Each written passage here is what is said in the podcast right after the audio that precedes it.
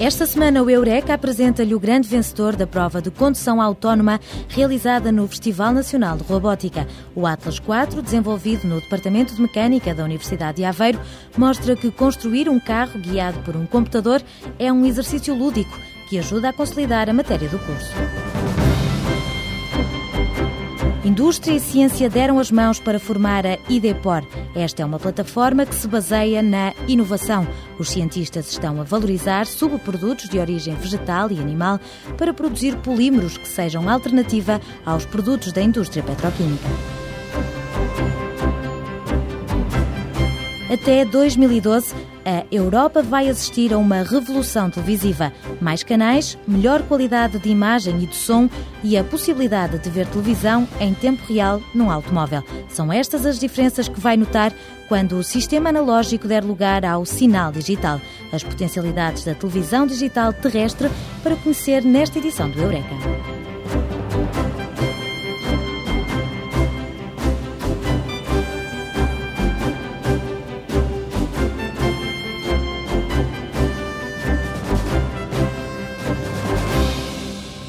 Já se imaginou a viajar num veículo sem condutor?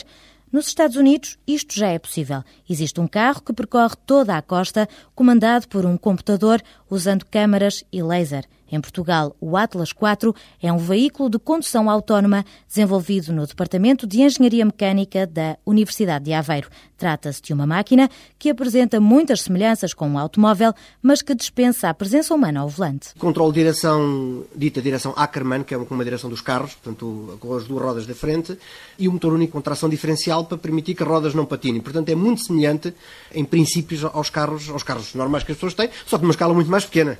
É um computador que vai a bordo, que tem um conjunto de instruções, comportamentos pré-definidos face àquilo que ele vê na pista. Um metro de comprimento e 60 centímetros de largura. São estas as dimensões do Atlas 4. Vitor Santos destaca a visão como o grande trunfo deste robô. Ele tem duas câmaras, na verdade tem três, uma para ver o semáforo, mas tem duas câmaras. Eh, ele funda as imagens das duas câmaras para ter uma, uma percepção completa da pista. Depois extrai linhas, que é para encontrar uh, o meio da pista, neste caso o meio da pista, e para se guiar por lá. Processa a imagem, extrai os elementos relevantes da imagem e toma a decisão. Agora, esta equipa da Universidade de Aveiro pretende substituir as três câmaras de FireWire apenas por uma câmara móvel que capta tudo, reproduzindo imagens semelhantes às recebidas através dos nossos olhos. Durante a prova, o carro robô depara-se com vários desafios inspirados na vida real. A partir da segunda manga insere-se um semáforo, Portanto, o robô tem que olhar para um semáforo e seguir as ordens, parar ou virar ou estacionar. Tem também um túnel que tem impactos graves na, na condução porque fica mais escuro lá dentro. Os robôs têm que ter luzes para verem a, a, a pista que fica encoberta pela sombra do, do túnel. E também este ano introduzimos um obstáculo branco, tipicamente é um caixote, é como se tivesse um carro estacionado na, na, faixa de rodagem e ele tem que o contornar e dar a volta. O último obstáculo é a zona de obras, que são colocados uns pinos sinaléticos, com fita sinalética, em que desvia o curso da pista para uma pista alternativa, ou seja, o robô não pode olhar para o chão, mas olhar para, para as guardas laterais.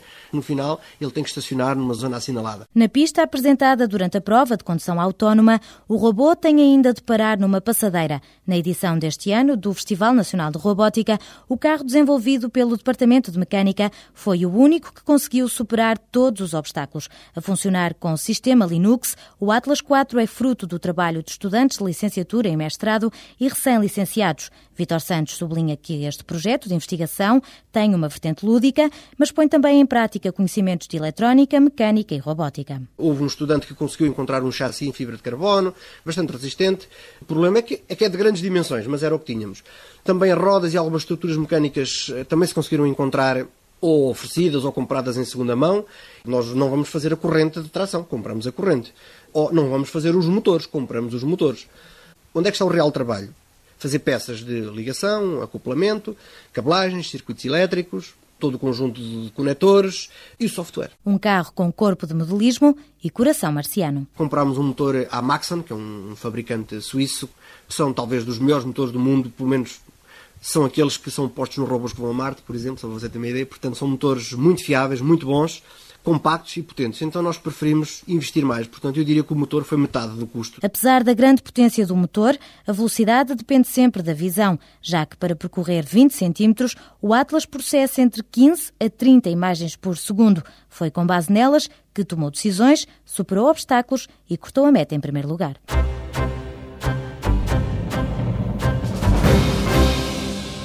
Uma ponte que une conhecimento científico e os interesses de indústrias complementares. É esta a filosofia da plataforma IDEPOR, onde todos os projetos de investigação deram lugar a novos doutoramentos. Carlos Neto, do Departamento de Química da Universidade de Aveiro, salienta que a ideia é valorizar subprodutos de origem vegetal e animal, ao mesmo tempo que se promove o desenvolvimento de novos polímeros. Há indústrias que estão interessadas em utilizar este tipo de polímeros há outras indústrias que vão produzir estes polímeros ou que têm subprodutos, podem ser fontes destes polímeros.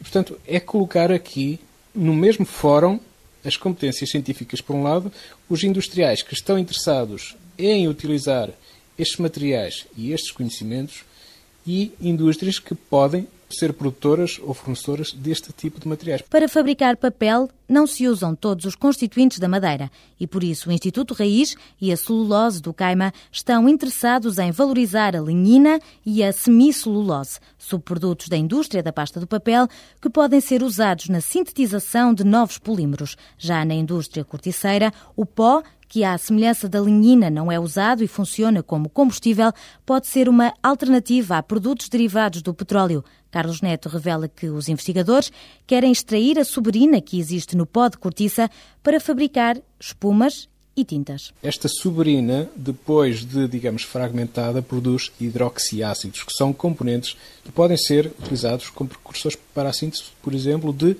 poliésteres, substituindo poliésteres que atualmente são utilizados a partir de derivados da petroquímica.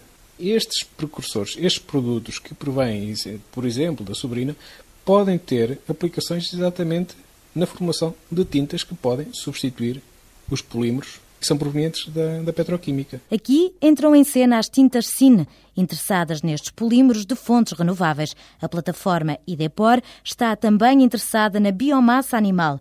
As cascas de crustáceos, como camarões, por exemplo, são constituídas por quitina, um polímero natural que pode ser usado em medicamentos retardantes, implantes biodegradáveis e no tratamento médico. Os queimados con superficie de quemadura importante, son protegidos por una foglia de quitosano, que é un derivado da quitina, que permite a transmissão de oxigênio para que essas queimaduras se curen, mas ao mesmo tempo, por sua estrutura química, protegem contra a infecção. Alessandro Gandini revela que os químicos da Universidade de Aveiro querem ainda aplicar a quitina e o quitosano na indústria da pasta de papel. Uma das estratégias testada em laboratório passa pela modificação molecular da estrutura do papel, alterando propriedades que permitem torná-lo impermeável através de uma barreira invisível. Nós trabalhamos em modificações superficiais, por exemplo, do papel, para produzir novos materiais basados em o papel, como se conhece, mas com propriedades específicas, com um valor agregado. A foglia aparentemente è a mesma che una foglia classica, ma na sua superfície, per esempio, acetta melhor as tintas. O sinal produz uma barreira à penetração de óleos ou água na embalagem alimentar. De acordo com uma diretiva europeia, a indústria automóvel tem de incorporar 3% de materiais recicláveis nos componentes usados nos carros. Para superar esta exigência ecológica, Carlos Neto revela como é que se introduz valor acrescentado às fibras celulósicas para que possam ser incorporadas em materiais compósitos. Pegar nas fibras, modificá-las quimicamente à superfície e induzir-lhe propriedades termoplásticas, de tal maneira que essas fibras possam ser termoformatadas, ou seja, dar-lhe forma por aplicação de calor e pressão e produzirmos materiais tridimensionais. Para que tipo de aplicações? Por exemplo, a indústria automóvel estão cada vez mais a introduzir materiais estruturantes, painéis, os próprios materiais dos tabliers incorporam materiais compósitos à base de fibra celulósica modificada. Se a modificação da estrutura molecular não for apenas à superfície, mas penetrar em 20 ou 30% da espessura, os investigadores conseguem obter um material termoplástico feito 100% em fibra celulósica, usando ácidos gordos como reagentes. Os químicos da Universidade de Aveiro querem ainda converter a semicelulose em furfural para concorrer com a indústria petroquímica. Nós pensamos fabricar monómeros que simulam a estrutura dos polímeros derivados do petróleo, mas todos são de origem renováveis. E a partir deles fabricar polímeros novos, estudar suas propriedades, etc. Com agora aplicações de valor agregado, como por exemplo a ideia de fabricar uma borracha que seja reciclável.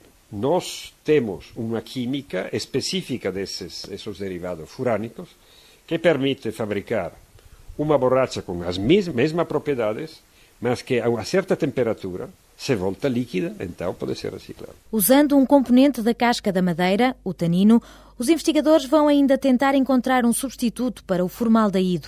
Este é um gás nocivo para a saúde que é usado na indústria de aglomerados de madeira para o fabrico de estruturas tridimensionais. A Euroresina e a Resiquímica são empresas que também têm assento nesta plataforma de investigação, desenvolvimento e inovação em polímeros de fontes renováveis. Para mais informações sobre estes projetos inovadores, consulte o sítio da plataforma na internet em idepor.ciseco.a.pt.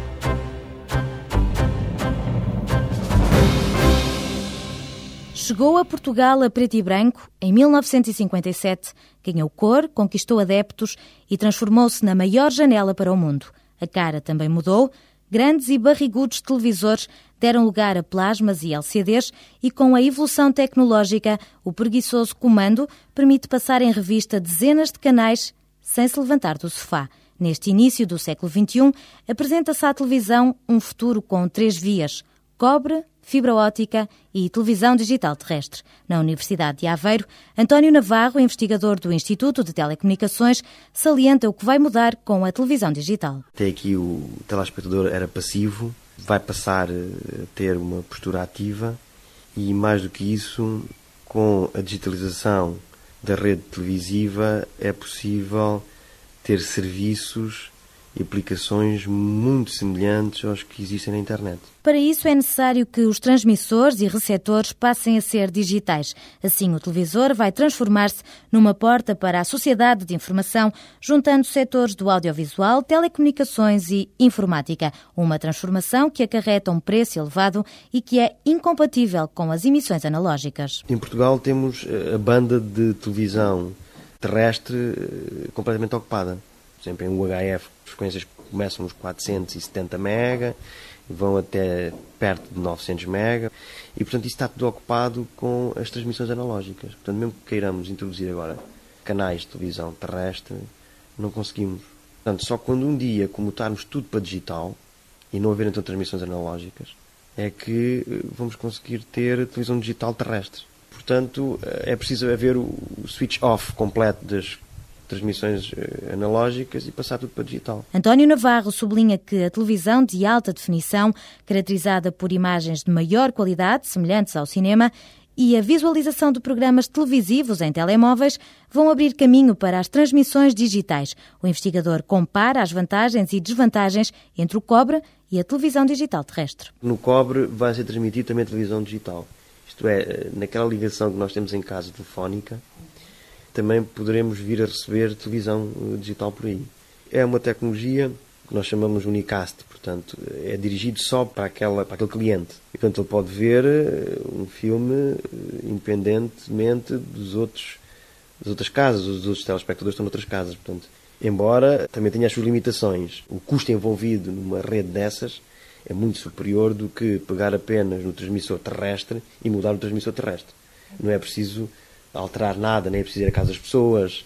Os setores as pessoas compram numa loja e ligam como as fazem, compram um televisor analógico e põem em casa, ligam e funciona. António Navarro faz o mesmo exercício para a fibra ótica. A fibra ótica vai conduzir sempre a um valor para o cliente muito, muito alto. A fibra ótica é mais cara que o cobre.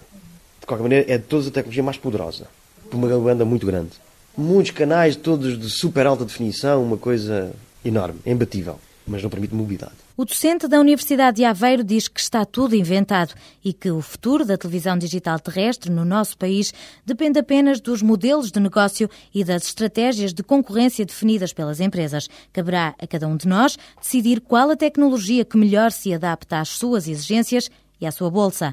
Para que possa receber o sinal de televisão digital terrestre, o espectador tem de adquirir um adaptador que deve rondar os 70 euros e que vai fazer a reconversão do sinal. A televisão digital, à semelhança das placas de internet usadas nos computadores portáteis, tem como grande vantagem a mobilidade. Podemos ir no carro e as crianças atrás veem a televisão.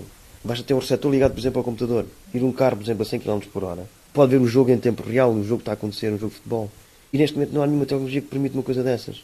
A única que está perto de atingir isso é a televisão digital terrestre. A Anacom atribuiu um canal ao Instituto de Telecomunicações e, através de um emissor, os investigadores estão a avaliar a rede terrestre em termos de capacidade de suportar receptores que se deslocam a mais de 150 km por hora. A esta velocidade, a imagem degrada-se e, por isso, a ideia é desenvolver mecanismos que combatam estes erros resultantes da mobilidade. As normas já existem, isto está normalizado, mas nós queremos alterar a norma, podemos melhorar consideravelmente se fizermos algumas alterações. Sabemos que há várias soluções que podem conduzir a uma melhoria significativa, mas estamos ainda a determinar a melhor solução.